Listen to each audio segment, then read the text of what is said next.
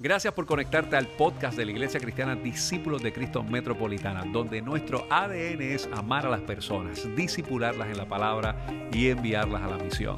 Te invitamos a que permanezcas conectado con este mensaje que sabemos que tiene una palabra de Dios bien refrescante a tu corazón. Quiero invitarles a que por favor me acompañen en la escritura y que vayamos al libro de Gálatas, capítulo 5, versículos del 16 en adelante. Gálatas capítulo 5, versículos del 16 en adelante. El libro de Gálatas capítulo 5, versículos del 16 en adelante. Esto es un texto bíblico que con toda probabilidad usted haya leído en alguna ocasión. Y hoy queremos hacer un poco de énfasis en el tema que estamos trabajando en la Convención de la Iglesia Cristiana Discípulos de Cristo esta semana, que se ha titulado El desafío del Espíritu para la Iglesia de hoy y queremos compartir algo que entendemos que el Señor nos dirige en esta mañana con respecto a lo que deseamos y anhelamos que Dios haga en nuestra vida. Dice la escritura, estoy leyendo la, la Reina Valera en este momento, Galatas capítulo 5, versículos del 16 en adelante. Digo pues, andad en el Espíritu y no satisfagáis los deseos de la carne. Porque el deseo de la carne es contra el Espíritu y el del Espíritu es contra la carne y estos se oponen entre sí, para que no hagáis lo que quisieres. Pero si sois guiados por el Espíritu, no estáis bajo la ley. Leemos en el versículo 22, más el fruto del Espíritu es amor, gozo, paz, paciencia, benignidad, bondad, fe, mansedumbre, templanza contra tales cosas no hay ley. Pero los que son de Cristo han crucificado la carne con sus pasiones y deseos. Si vivimos por el Espíritu, andemos también por el Espíritu. Señor, gracias por tu palabra. Gracias porque ella siempre tiene algún consejo para nuestro corazón. Y porque nos invita a identificar en nuestra vida de qué forma podemos responder mejor al desafío al reclamo y sobre todo Dios a la dirección de tu palabra en este tiempo. Háblanos, pon en nosotros la sabiduría y la sensibilidad para escucharte y para tener la mejor actitud a responder a tu palabra. Oramos en el nombre de Jesús. Amén, amén. Como le dije hace unos minutos atrás, esta semana, este fin de semana, eh, hemos estado en la convención de la Iglesia Cristiana Discípulos de Cristo en Puerto Rico, que significa que todas las iglesias eh, nuestras y las misiones nos reunimos eh, en un lugar para atender asuntos de la iglesia, para atender decisiones de la iglesia, pero también para reflexionar sobre lo que entendemos que es la visión temática de la iglesia durante este tiempo que abrazamos como, como cuerpo y que a través de nuestra pastora general nos ha lanzado algunos retos en este tiempo. Y de las cosas que hemos hablado durante este tiempo es la importancia de nosotros responder a lo que sabemos o creemos o entendemos que es el desafío que nos hace el Espíritu de Dios para este tiempo. Sabemos que lo que para usted es un desafío hoy, con toda probabilidad no era un desafío hace cinco años atrás. Y con toda probabilidad lo que para usted es un desafío hoy posiblemente no sea un desafío en los próximos años, pero si usted no enfrenta el desafío hoy, con toda probabilidad, en los próximos años el desafío será mayor, más complejo y mucho más difícil. Por lo tanto, responder al desafío requiere tener la convicción, la madurez, la disciplina y la determinación de cómo podemos hacer todas esas cosas. Este texto, en el versículo 16, comienza diciendo el apóstol Pablo, que escribe la carta de los Gálatas, que si nosotros entendemos que vivimos una vida amarrada al Espíritu, dice que andemos en el Espíritu. Por lo tanto, cuando nosotros hablamos de andar o caminar, quiere decir es que tengamos, podemos decir, alguna actitud en la forma en que nos dirigimos en los proyectos de la vida. Que pudiera ser que alguna de las actitudes que desarrollamos en los transcursos de nuestra vida sean espirituales o sean carnales. No leí los versos de las obras de la carne porque ya ahí me los voy a leer. Pero quiero que nos ubiquemos específicamente en cómo nosotros transitamos los proyectos de la vida. No se puede hablar en términos prácticos de caminar, aunque no necesariamente depende el uno del otro, si no hablamos de los caminos que usamos para caminar. Yo quiero presentarles una imagen aquí a los que tenían unos cuantos añitos atrás. Miren esta imagen acá. ¿Quién está ahí? Super Pan. Los que no se rieron no saben. Son gente más joven. Mira, deciré, me está mirando como si yo fuera un hombre de la prehistoria. Y tengo más años que tú, pero hay otros que me anteceden. Esa era una comedia que enseñaban en el Canal 4. Ese es Pucho Fernández y Miguel Ángel Álvarez. Él tenía un personaje que se llama Johnny el eh, que salía, pero en, este personaje aquí, eh, Pucho era el dueño de una panadería en el barrio Cuatro Calles. Eh, ahí está. Ya, está Jaime, mira, ahí están, están con, el, con la cuestión del barrio Cuatro Calles, con, con la canción al principio. Y Pucho era bien flaquito, ¿verdad? ¿verdad? Eh, ¿Cómo es que le decían? ¿Tres patines qué le decían? El papá, perdón, gracias. De hecho, y era el papá del que era el periodista Leo Fernández, ¿bien? Que ya todos han fallecido. Bueno, el asunto es que Pucho era un flaquitito ahí y él decía pan, levadura, levadura, levadura, levadura y se convertía en super pan. Oye, ustedes ahí tirándome al piso y yo tratando, o sea, yo poniendo de mi parte, pero ustedes no responden a mis intenciones, ¿verdad? Pero Super Pan, el asunto era que estaba ubicada en una panadería que habían cuatro calles. Yo no voy a hablar de Super Pan hoy, pero yo quiero hablar de las cuatro calles. Porque yo creo que en el proceso de nosotros tratar de discernir o entender o responder a lo que entendemos que es el llamado de Dios para nuestra vida, podemos encontrarnos en algunas encrucijadas donde tengamos muchos caminos, donde tengamos muchas alternativas, donde intentemos pensar cómo dirigirnos y es altamente probable que tomemos rutas que no sean las más sensatas. Tenemos el gran anhelo de dirigirnos por un trayecto que entendemos que es el que tenemos que tomar, pero probablemente nos encontramos con nuestra impotencia y con nuestra testadurez de que no siempre sabemos discernir la voz de Dios para nosotros en este tiempo. Usted hoy y yo no somos la misma persona que hace un año atrás. Usted hoy y yo no somos la misma persona que hace cinco años atrás. Eso no quiere decir que usted es una peor o una mejor persona, pero definitivamente los eventos que caracterizaban su vida hace un año no necesariamente son los mismos en el día de hoy. Posiblemente usted ha enfrentado durante este tiempo algún diagnóstico de alguna condición de salud. Eso quiere decir que lo que usted enfrenta hoy es diferente a lo que tenía antes. Posiblemente sus hijos vivían en su casa hace dos, tres, cuatro, cinco años atrás. Y tal vez hoy están fuera de su casa porque se mudaron, porque volaron, porque están estudiando, porque tomaron otras determinaciones.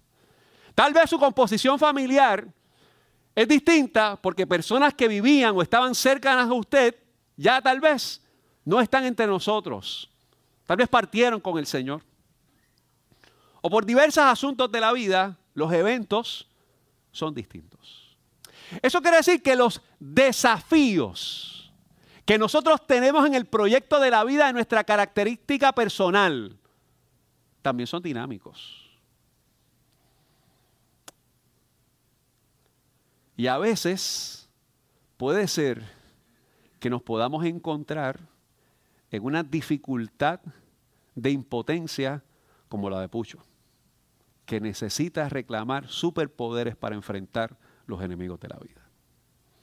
Yo quiero presentarle otra imagen de otra, otra eh, imagen, otro cuento popular, Caperucita Roja.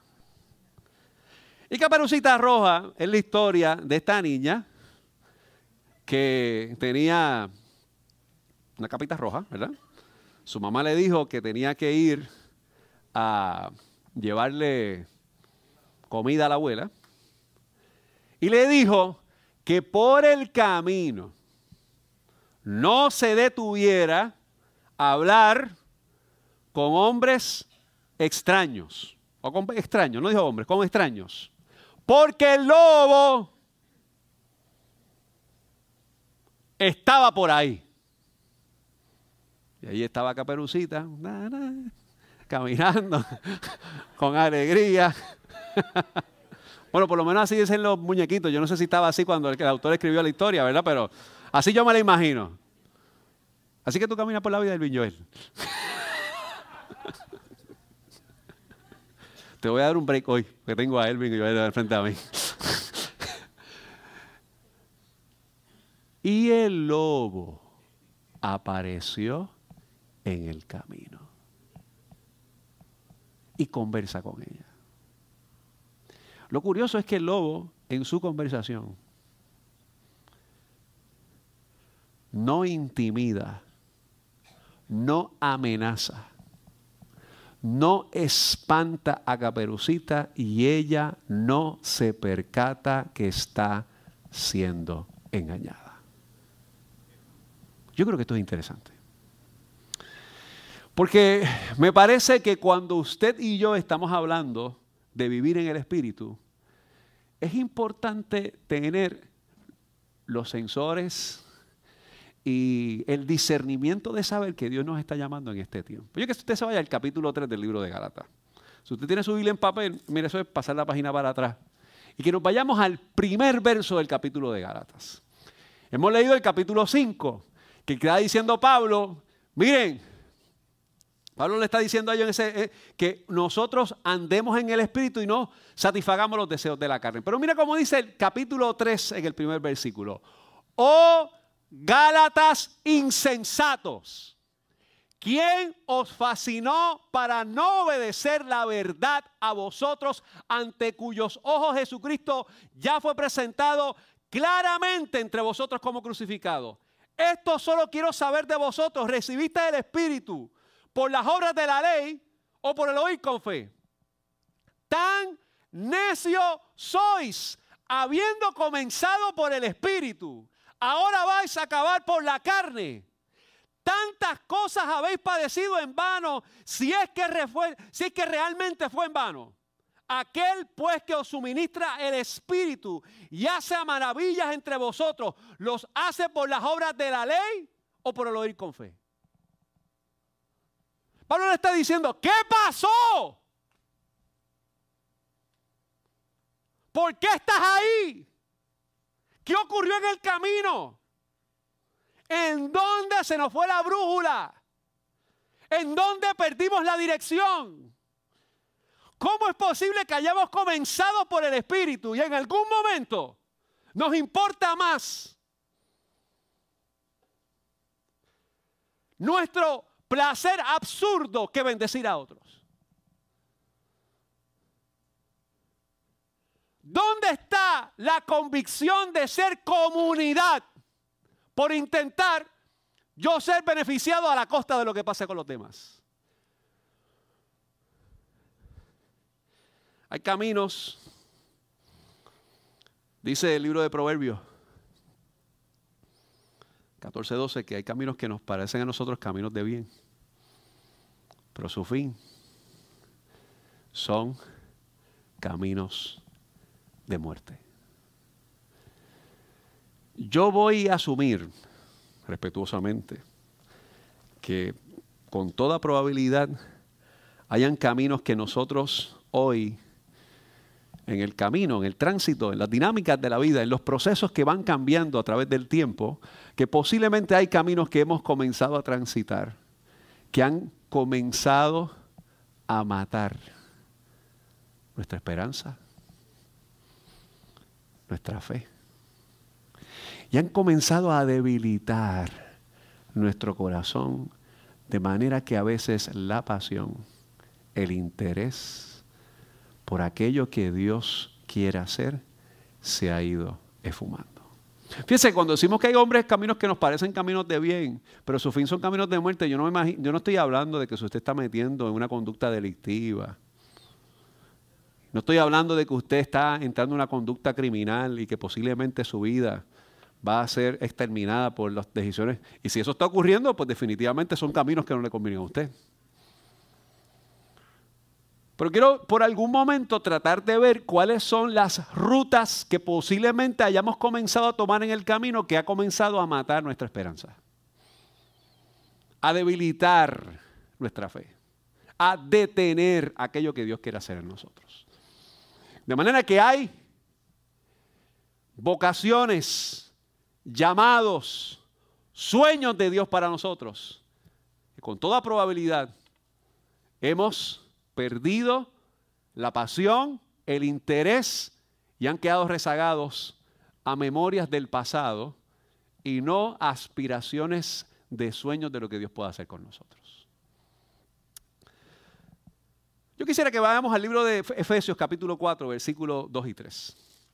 Y Efesios capítulo 4, versículos 2 y 3 nos dice algo que para mí es importante que presente el texto porque nos está diciendo también qué caminos son importantes para nosotros trabajar. Y dice, mira que, mira qué interesante, yo pues, preso en el Señor, os ruego que andéis como es digno de la vocación de que fuisteis llamados, con toda humildad, con toda mansedumbre, soportando con paciencia los unos a los otros con amor. La propuesta paulina del texto de Efesios quiere decir, ojo, hay que caminar con dignidad del llamado, de la convicción de lo que nosotros somos como seguidores de Jesús. Y eso requiere que seamos humildes y que no seamos quillados. Eso requiere que seamos mansos y no que disparemos de la baqueta. Eso requiere que de alguna forma nosotros entendamos que tengamos que soportarnos pacientemente.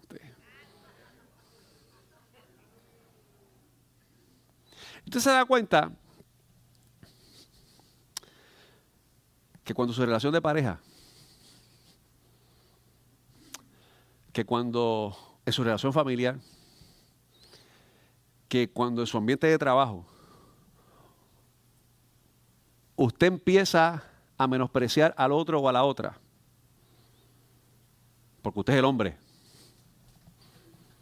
porque usted es el que trae los chavos, o porque usted es la que hace las cosas en la casa y nada más nadie hace nada.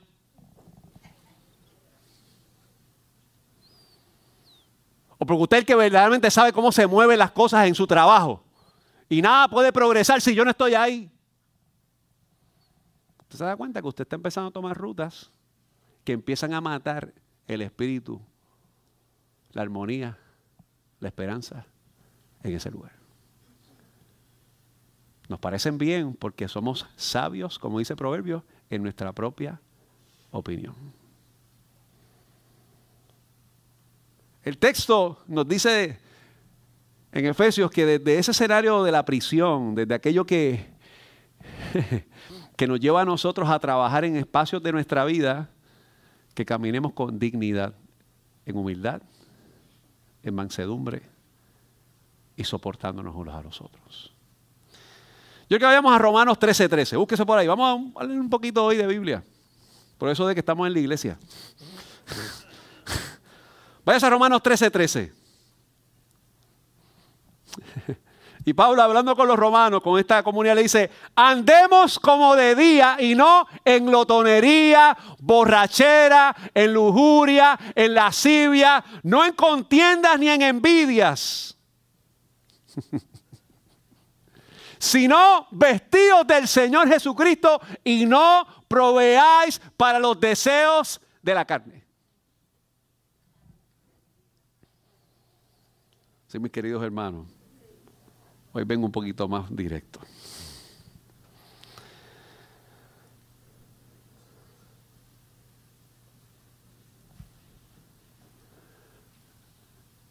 Andar en el Espíritu requiere integridad. Andar en el Espíritu requiere santidad. Andar en el Espíritu, proveer aquello que precisamente son las rutas que Dios trabaja para nosotros, no es sentarse a conversar con el lobo para ir por el tránsito más corto o más largo sin saber quién nos convoca.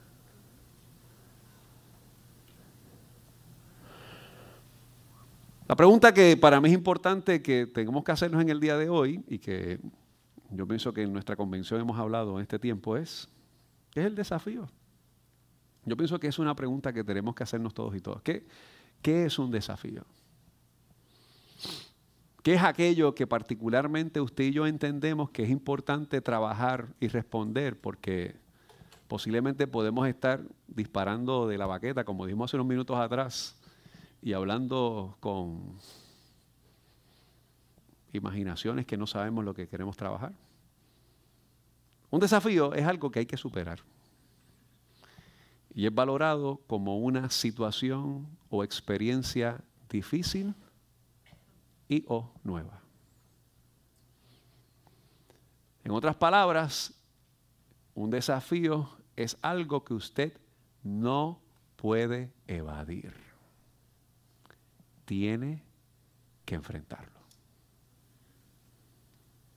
Un desafío es algo que es fundamental que enfrentemos. Y a mí me parece que esta propuesta de Pablo, o este espacio que va trabajando Pablo con la comunidad de los Gálatas, es esencial porque tiene que ver particularmente de nosotros verificar esas rutas, esos caminos, esos espacios que verdaderamente nos llevan a nosotros a visualizar o entender que Dios quiere que trabajemos nosotros en medio de este tiempo. Vamos a Efesios capítulo 5, versículos 2 y 3. Busque 3. Vamos a mirar para atrás.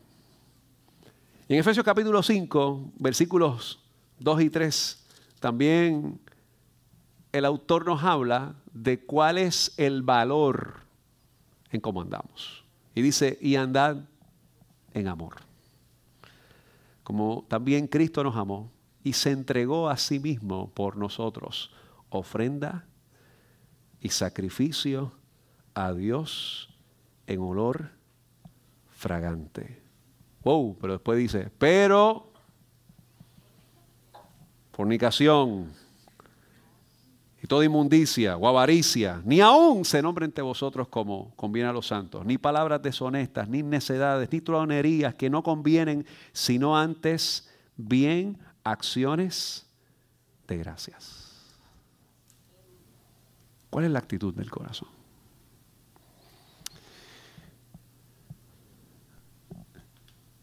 Yo quisiera que nosotros pensemos esto en el día de hoy con respecto a la propuesta que hace Pablo aquí en Gálatas 5.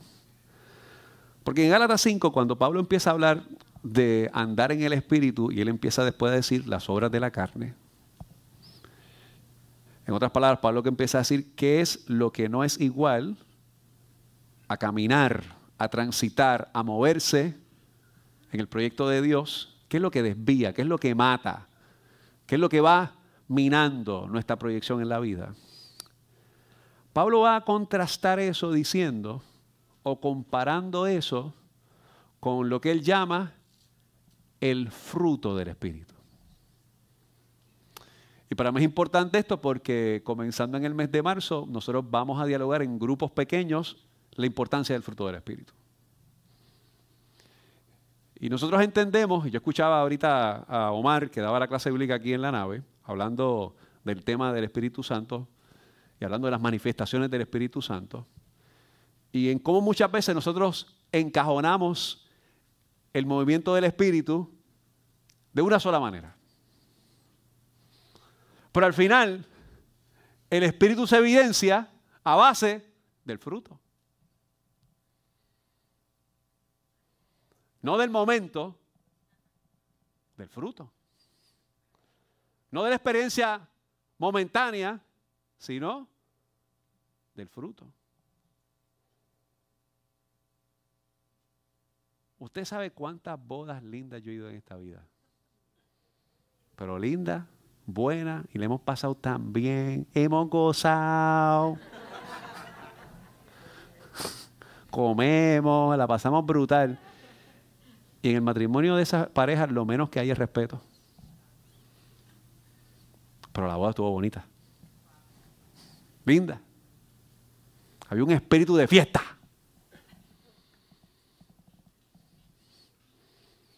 Pero no había en la relación. Algunas bodas yo las he oficiado.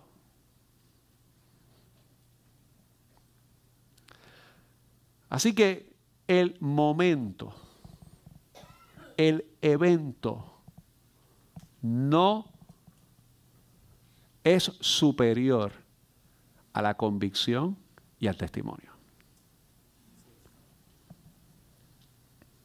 El evento es maravilloso, pero el testimonio es fundamental.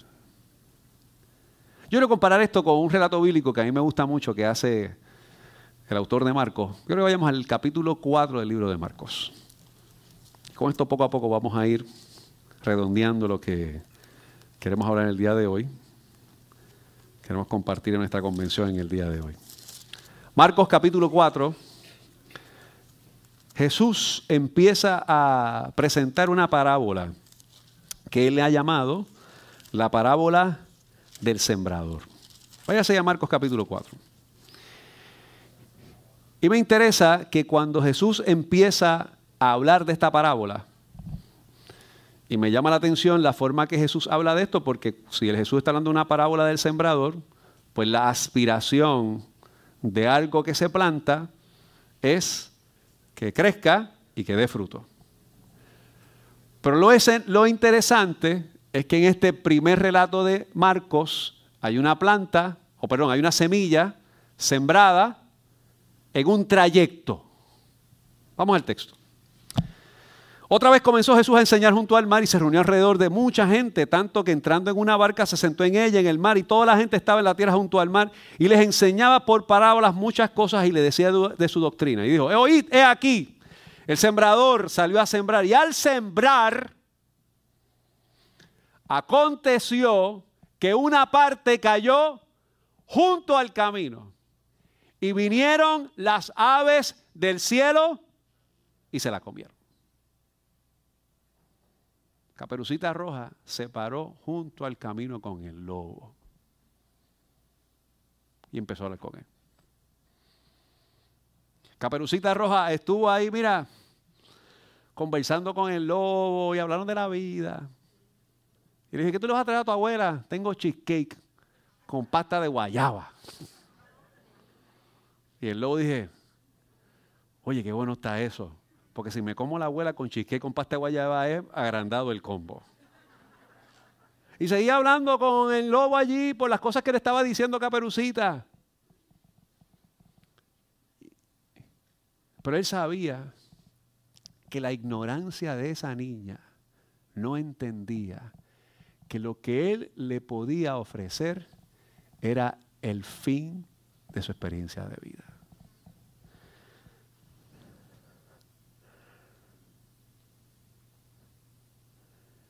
Jesús empieza diciendo que hay personas que se les siembra la palabra junto al camino, pero que no andan en el camino.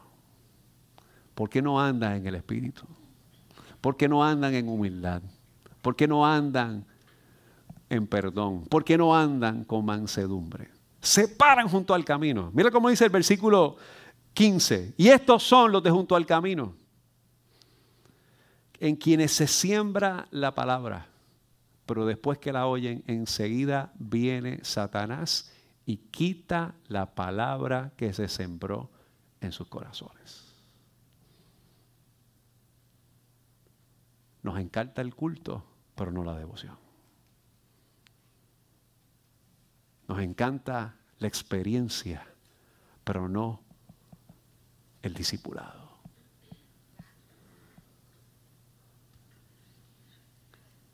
Yo creo que este detalle es fundamental que nosotros entendamos verificar porque yo creo que hablemos del desafío.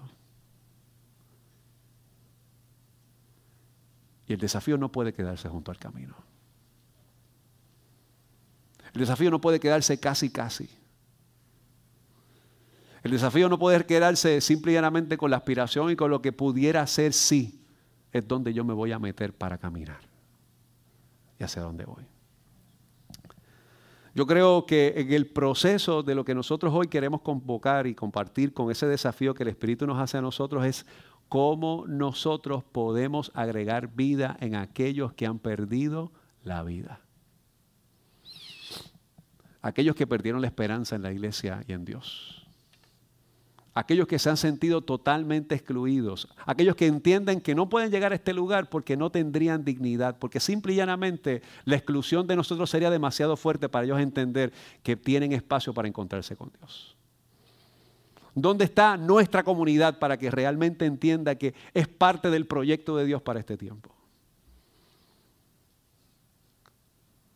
Ahí yo creo que se sitúa la devoción de nuestra vida para buscar su rostro y que podamos transitar al proyecto que Dios nos convoca en este tiempo. Hoy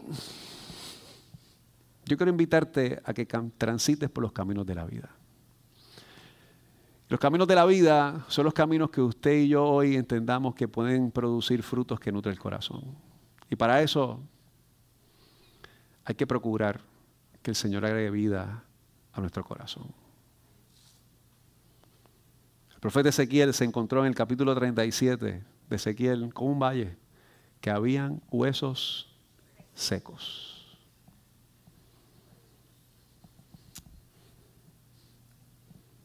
Un valle de muerte, como posiblemente algunos de nosotros nos encontremos en el día de hoy. Estamos aquí. Pastor, yo vine hoy por la costumbre, pero yo estoy seco, estoy seca. Estoy muerto, estoy muerta. Y por lo tanto no quiero responder a ese desafío, ese reclamo del Espíritu que hacen el día de hoy.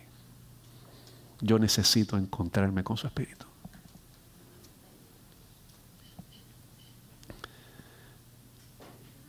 El profeta Ezequiel se paró y dio palabras sobre esos huesos. Y esos huesos vivieron. Y hoy Dios quiere traer tu vida a tu sequedad. Los caminos de muerte nos llevan a la parálisis, al estancamiento del corazón. Y hoy necesitamos retomar la ruta que Dios nos convoca en este tiempo. Antonio Machado, famoso poeta, escribió, caminante, no hay camino. Se hace camino al andar. Cuando usted anda a Cristo. Usted se encuentra que se abren nuevos caminos. Por eso Jesús dijo, yo soy el camino, la verdad. Y tú que estás muerto en ese proceso estancado y la vida, nadie va al Padre sino es a través de mí. ¿Qué caminos estás evadiendo en el día de hoy? Y necesitas retomar. Te invito a que bajes tu rostro en esta mañana. Hoy es un día especial que nos convoca el Señor a encontrarnos con su palabra, con su dirección. El salmista escribió en un momento dado, encomienda al Señor tu camino. Confía en Él. Él va a hacer. Él hará. Deleítate, deleítate Disfruta lo que puede ocurrir en ese camino que ha sido difícil, que ha sido complicado, pero que Él dirige.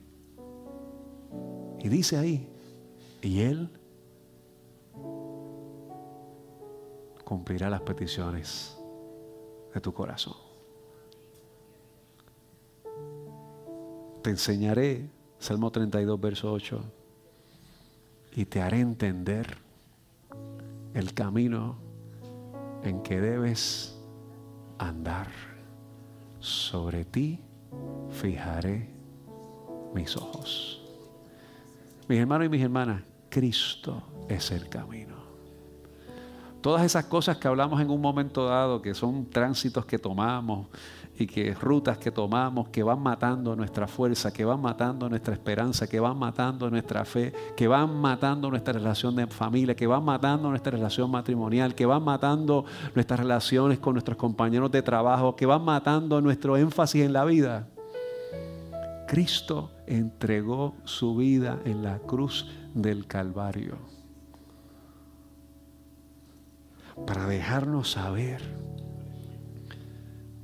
que Él puede restaurar todas las cosas. Y si en algún momento dado hemos abrazado esas actitudes pecaminosas que distorsionan el corazón, que distorsionan la ruta de nuestro corazón, yo quiero dejarte saber que Jesús es más potente que el leñador de caperucita roja. Es curioso porque cuando el leñador llegó allí, le abrió el vientre a Caperucita y sacó a la abuela y sacó a Caperucita. Eso es lo que dice la historia. Para mí se me ocurre pensar, perdón, al lobo, perdón, gracias, gracias. Discúlpeme. Para mí se me ocurre pensar que Jesús en su muerte nos sacó del Seol nos sacó de la muerte. Nos sacó de aquello que nosotros pensamos que no tenía posibilidades aún en nuestra familia, en nuestro hogar, en nuestra relación. Y nos sacó a la vida. Porque Él es la vida. Y esta mañana Dios nos convoca a responder al desafío de su palabra. Si usted está hoy en esta mañana y necesita la oración, y usted sabe que hay un espacio de su vida que el desafío es tan fuerte que usted no sabe cómo enfrentarlas, pero usted dice, hoy yo no puedo más, yo necesito, yo necesito acercarme al proyecto de Dios en mi vida, yo necesito enfrentar todo eso. El Espíritu hoy quiere dirigirte a un nuevo tiempo. ¿Habrá alguien esta mañana que diga, pastor, yo necesito la oración? Levanta tu mano, no tengas temor, levanta tu manita. ¿Habrá alguien más que diga, yo necesito la oración? Yo quisiera pedirles respetuosamente a esas personas, si es posible, si pueden, que lleguen aquí al frente. El cuerpo de ancianos de nuestra iglesia va a estar con ustedes. Vamos a orar con ustedes. Queremos tener ese espacio donde nosotros sabemos que ser comunidad es saber que no tenemos que transitar solos ni solas en el camino. Y mientras usted se va acercando aquí al frente, un hermanito, una hermanita de la iglesia, del cuerpo de ancianos de la iglesia, yo le invito a que vengan aquí al frente. Vamos, vamos a orar con usted. Y vamos a acercarnos Vamos a acercarnos en la convicción y en la seguridad de que Dios nos convoca, de que Dios nos dirige, de que Dios nos levanta, de que Dios nos afirma, de que Dios nos acompaña, de que Dios nos impulsa y que jamás, jamás nos deja solos. Dice la Escritura, si nosotros vivimos por el Espíritu, vamos a andar también en el Espíritu. Y vamos a ubicarnos en esa convicción de lo que Dios hace, de lo que Dios restaura, de lo que Dios dirige, de lo que Dios afirma en este tiempo especial que Dios nos convoca como iglesia en este tiempo. Bendito es el Señor. Gracias por haberte conectado a nuestro podcast de la semana de la Iglesia Discípulos de Cristo Metropolitana. Te invitamos a que continúes conectado con nosotros en nuestra página de internet que es www.icdcmetro.com y que sigas compartiendo este mensaje a través de Facebook, Twitter, YouTube e Instagram. Gracias por haber estado con nosotros. Dios te bendiga.